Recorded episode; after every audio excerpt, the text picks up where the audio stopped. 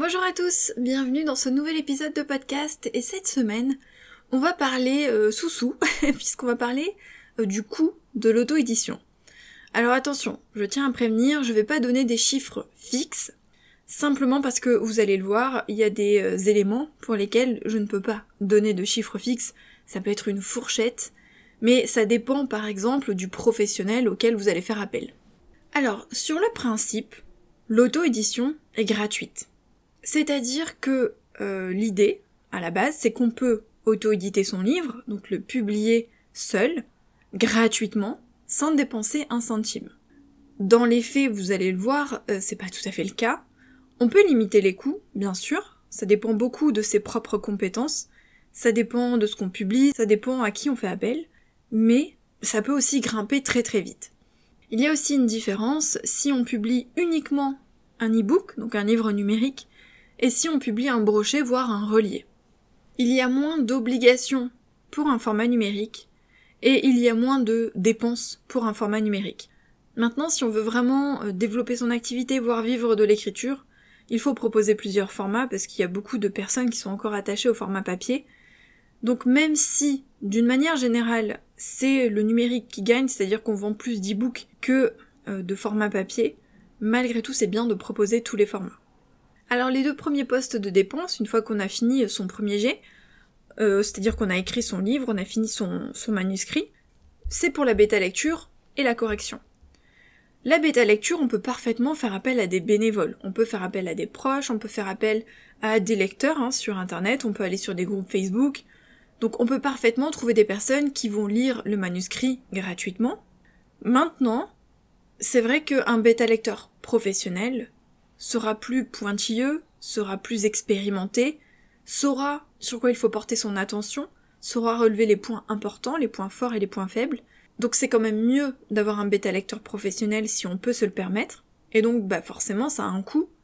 Tout comme pour le correcteur. Là par contre le correcteur, c'est mieux de passer par un pro directement parce que euh, c'est un métier particulier. Il faut avoir des connaissances. Et être bon en français ne suffit pas puisque euh, corriger un roman, c'est pas la même chose que de corriger un texte classique ou que de lire un texte classique. Le roman, ça répond quand même à des règles, à une certaine typographie, et c'est vrai qu'un correcteur sera plus à même de respecter ces règles. Donc pour le bêta lecteur et le correcteur, alors le correcteur en général est plus cher que le bêta lecteur, hein, puisque c'est un métier différent. Et les coûts varient, puisqu'il y a des personnes qui proposent par exemple de la bêta lecture à un tarif assez bas euh, sur les réseaux sociaux, mais il y a aussi des bêta lecteurs hein, qui proposent des, tarifs plus élevés, donc euh, ça peut aller, on va dire, d'une centaine d'euros à plusieurs centaines d'euros en fonction de, de, la personne à qui on fait appel. Et pour les corrections, ça peut même monter au-delà de 1000 euros en fonction de la personne et du professionnel. On peut aussi faire appel à quelqu'un pour la mise en page. Donc ça, honnêtement, c'est quelque chose qu'on peut faire seul.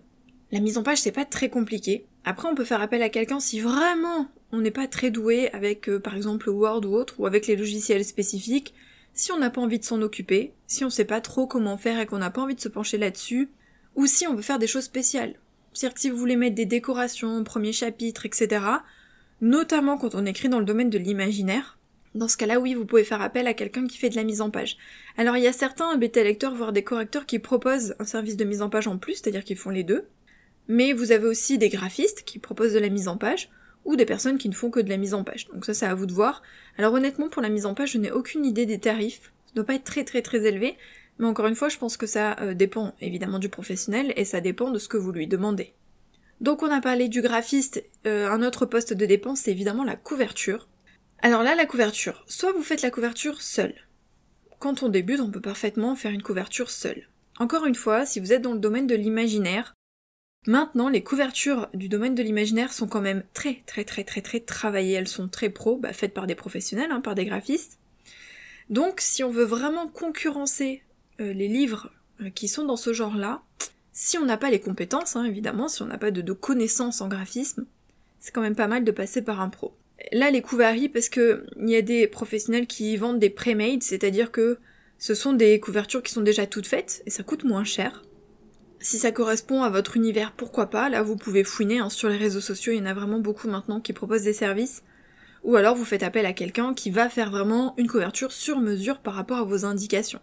Vous pouvez aussi euh, fournir la photo ou les images de départ, ou laisser le graphiste chercher. Ça, ça dépend aussi euh, de ce que vous voulez, de ce que vous avez, de vos idées et du professionnel. Donc là, il faut discuter, échanger avec le professionnel.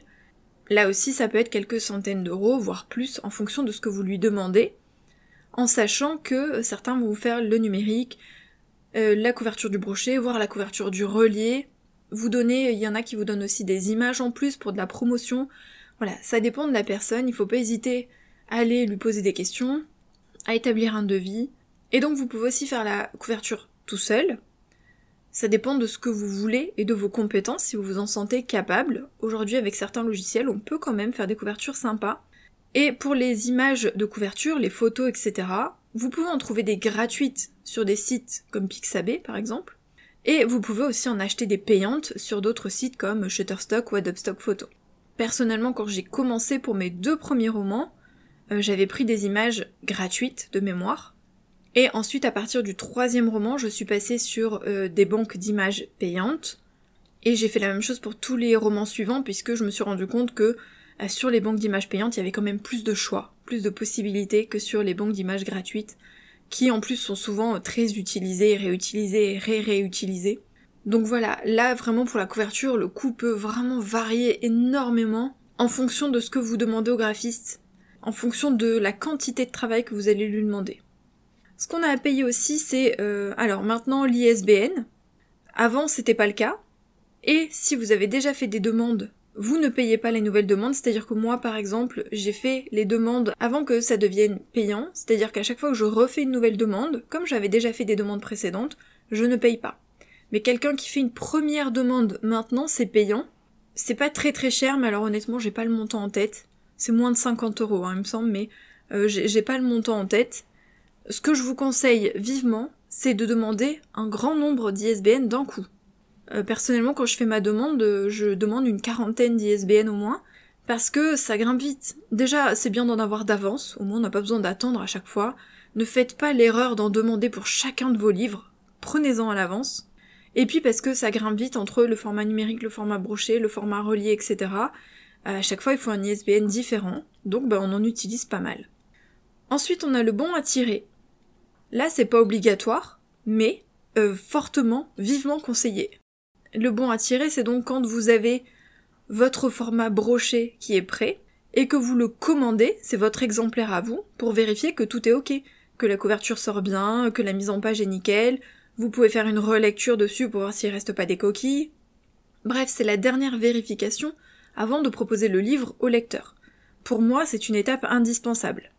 Le bon à tirer, ça dépend du nombre de pages, puisque forcément, plus votre livre a de pages, plus l'impression va coûter cher, entre guillemets. Vous n'allez pas le payer plein pot. Les exemplaires auteurs et le bon à tirer, c'est un prix réduit. Donc en général, euh, si on compte les frais de port, pour le bon à tirer, c'est autour de peut-être 7-8 euros pour environ 400 pages, on va dire. C'est à peu près, hein. Donc c'est moins d'une dizaine d'euros. Pour un livre de, taille classique, évidemment, plus il est court et moins il est cher. Ça peut être de l'ordre de 5-6 euros si jamais c'est un livre assez court. Après, ça dépend aussi si vous le demandez en express pour qu'il soit livré plus vite, etc. Bon bah là, vous allez peut-être payer un petit peu plus. Donc les exemplaires auteurs, euh, j'en parle maintenant puisque c'est euh, dans la même lignée. Bah, si vous décidez de vendre des livres en direct, que ce soit sur votre boutique en ligne, pour des salons, des dédicaces ou autres, vous allez commander des exemplaires auteurs. L'avantage, comme je l'ai dit tout à l'heure, c'est que c'est moins cher que si vous alliez sur Amazon pour commander vos propres livres, par exemple. Parce que si vous allez sur Amazon, vous allez les payer plein pot, sauf si vous avez mis un tarif très très bas. Alors que quand vous commandez des exemplaires auteurs, vous avez un tarif préférentiel, on va dire. Mais là aussi, il faut compter bah, le nombre d'exemplaires et euh, les frais de port, et donc en fonction du nombre que vous commandez, bah, il faut peut-être avancer une assez importante somme d'argent. Vous avez aussi l'exemplaire envoyé à la Bibliothèque nationale de France, donc à la BNF. Si vous publiez en brochet, vous devez envoyer un livre broché. L'avantage, c'est que les frais de port sont gratuits, donc vous n'avez pas payé les frais de port, c'est déjà ça, surtout quand on connaît le coût de la poste aujourd'hui. Mais euh, vous avez quand même le coût de l'exemplaire. Ça, on va dire que c'est pour les dépenses à peu près de base celles euh, que vous devez plus ou moins faire hein, en fonction de vos choix à chaque fois que vous sortez un livre. Ensuite, il y a des dépenses supplémentaires. Par exemple, commander des marque-pages ou des flyers, des cartes de visite. Donc là, il faut comparer les sites, puisque les tarifs sont très variés d'un site à l'autre. Ça dépend aussi de la quantité. Souvent, plus vous commandez euh, d'exemplaires, moins c'est cher entre guillemets. C'est-à-dire que souvent ça vaut plus le coup d'en commander 100 au lieu de 25. C'est un exemple. Hein. Donc ça, il faut voir, il faut comparer euh, les sites, il faut voir euh, les tarifs, il faut voir ce qui est le plus avantageux pour vous, ce qui est proposé aussi, parce qu'ils ne proposent pas tous la même chose. Et c'est pas obligatoire. Alors le marque-page en général, c'est vrai que les lecteurs s'attendent à avoir le marque-page avec le livre quand ils vous le commandent par exemple en dédicacé. Si vous mettez pas d'exemplaires sur votre boutique en ligne et que vous ne faites pas de salon, vous n'en aurez pas besoin. Idem pour les cartes de visite, les flyers, les brochures ou autres, vous n'êtes pas obligé d'en avoir. Mais si vous voulez développer votre activité, c'est quand même pas mal, notamment si vous avez une boutique en ligne, d'avoir des petits, on va dire, prospectus ou des cartes de visite à glisser dans les commandes. Dans le même ordre d'idée, il y a les goodies. Et les goodies, alors là, c'est très très très très vaste et ça dépend de ce que vous proposez. Sur votre boutique, vous pouvez parfaitement proposer uniquement les livres dédicacés avec le marque-page point barre. Mais si vous voulez proposer des goodies particuliers, par exemple pour des sagas, si vous voulez faire des box, etc., alors là, bah forcément, il va y avoir des coûts supplémentaires. Donc ça peut être des stickers, des bougies, euh, du thé, des friandises, des marque-pages métalliques ou en bois, des tote bags, des pochettes à livres, des mugs, des porte-clés, enfin bref. Il y a une multitude de possibilités en fonction de ce que vous voulez proposer. Donc là, forcément, ça va avoir un coût bien plus important en, fonction de ce que vous avez envie de proposer sur votre boutique. Et là, il y a deux cas de figure soit vous ne faites que des précommandes et ensuite vous passez votre commande en fonction des précommandes des lecteurs, ce qui fait que vous n'allez rien dépenser en trop, soit vous commandez du stock à l'avance parce que par exemple votre boutique est ouverte toute l'année, et donc dans ce cas-là, euh, vous risquez aussi de vous retrouver avec du matos sur les bras et de pas réussir à le vendre. Et donc il faut en plus avancer les sous. À vous de voir comment vous voulez vous organiser. Ce qu'il ne faut pas oublier et qu'on ne prend pas toujours en compte dans les commandes, c'est euh, le petit matériel, les enveloppes, les enveloppes bulles, le papier bulle, euh, les cartons, le papier de soie. Donc toutes les petites choses qui vont vous permettre euh, d'emballer votre commande, par exemple, même si vous ne faites que des livres dédicacés avec marque-page, en général, on évite de juste glisser dans une enveloppe classique, vous savez, les toutes fines sans rien, qui protègent rien, juste le livre comme ça, et refermer, puis c'est fini. Déjà, bon, c'est pas très chouette pour le lecteur qui va recevoir le livre. Et puis, en plus, le livre risque d'arriver abîmé. Donc, en général, on essaye de l'emballer, on met un petit fil autour, on met des petits stickers, on prend des enveloppes papier bulle, ou alors on emballe dans du papier bulle ou dans une pochette plastique exprès pour mettre dans une autre enveloppe. Enfin bref, on essaye de faire un truc un peu sympa qui en plus protège le livre. Et donc toutes ces petites choses, bah forcément c'est des coûts supplémentaires auxquels on ne pense pas toujours, et pourtant ça s'ajoute à toutes les commandes, en plus des frais de port qui sont exorbitants aujourd'hui. Après, il peut aussi y avoir des dépenses pour euh, les services presse ou les concours. Si vous voulez faire des services presse, alors au début, quand on commence, on fait souvent des services presse numériques, bah parce que c'est gratuit. Il suffit d'envoyer le livre par mail, et puis on n'a pas de dépenses. Maintenant, si vous voulez faire appel à des chroniqueurs ou des chroniqueuses avec un format un peu spécial, un format papier où on propose au moins quelques-uns, euh, dans ce cas-là, bah, il y a le coût de l'envoi, il y a le coût du livre évidemment, et il y a le coût si jamais vous voulez mettre des petites choses en plus dans les services presse. Pareil, si vous voulez faire un concours, alors si vous faites un concours, ça coûtera moins cher au sens où si vous faites gagner une personne, il y aura peut-être un livre, ou plusieurs hein, si vous voulez mettre plusieurs livres, peut-être quelques goodies, etc., mais ce sera moins exorbitant que si vous envoyez 5 ou 10 services presse par exemple. Si vous faites des salons et des dédicaces, alors on a déjà parlé des exemplaires auteurs tout à l'heure, mais il peut y avoir aussi des frais supplémentaires à ce niveau-là. Il peut y avoir de la décoration pour votre stand, c'est-à-dire si vous voulez euh, mettre des petites choses pour euh, créer un univers sur votre stand. Peut-être acheter aussi le matériel pour avoir un stand, parce qu'il y a des endroits où ce n'est pas fourni, donc ça dépend où vous allez. Il y a des endroits où quand vous arrivez, il y a déjà la table, les chaises, etc. Mais il y a des endroits où c'est pas le cas, donc c'est à vous d'arriver avec votre propre matériel. Sans compter le transport, l'hébergement ou autre, euh, la, nourriture si jamais c'est pas à côté de chez vous et que c'est pour plus longtemps qu'une journée. Il peut y avoir des petits cadeaux, encore une fois, hein, des petits flyers, des petits goodies, des friandises ou quoi que vous voulez donner aux personnes qui passent ou qui achètent vos livres. Un emballage si jamais vous voulez donner un petit sac avec ou autre. Enfin voilà, il peut y avoir plein de petits frais qui vont s'ajouter. Donc ça par contre, euh, c'est pas mon domaine, mais les salons et les dédicaces, il faut vraiment y réfléchir, envisager le budget à l'avance pour voir si le déplacement vaut le coup, parce que ça sert à rien de faire tous les salons de France s'il y en a certains où vous êtes largement en déficit. Parce que parfois entre le transport, l'hébergement ou autre, enfin avec le prix de l'essence ou alors euh, le train ou autre, sachant que vous allez devoir vous trimballer vos livres, donc souvent vous y allez en voiture, enfin bref, les frais peuvent être exorbitants. Donc en général, il faut se contenter des salons qui sont vraiment soit proches de chez soi, soit des gros salons qui valent le coup parce qu'il y a beaucoup de trafic.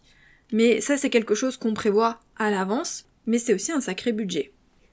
Ensuite, pour le côté plus technique, pour publier vos livres, vous pouvez aussi euh, décider de passer par une plateforme comme euh, Books on Demand, comme Bookelist, comme Librinova, etc. Et euh, en général, ça a un coût plus ou moins élevé en fonction de la plateforme.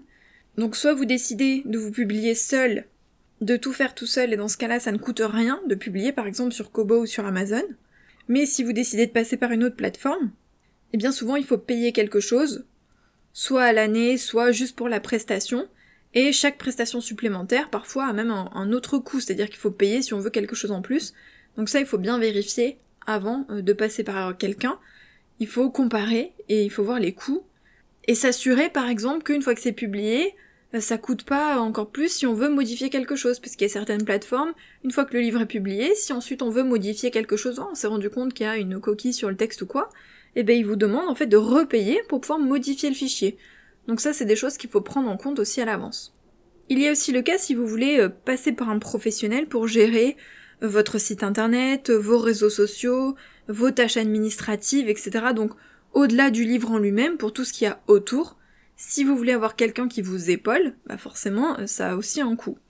Dans le même ordre d'idée, si vous voulez avoir un site internet, il va falloir payer le nom de domaine, l'hébergement, etc peut-être payer le thème si jamais vous voulez faire un site à votre sauce, ou payer quelqu'un qui va faire le site pour vous, ou qui va gérer le site ensuite. Il peut y avoir aussi des dépenses supplémentaires pour des logiciels que vous allez acheter, par exemple pour faire des euh, couvertures ou autres, pour avoir des images, des abonnements pour les banques d'images.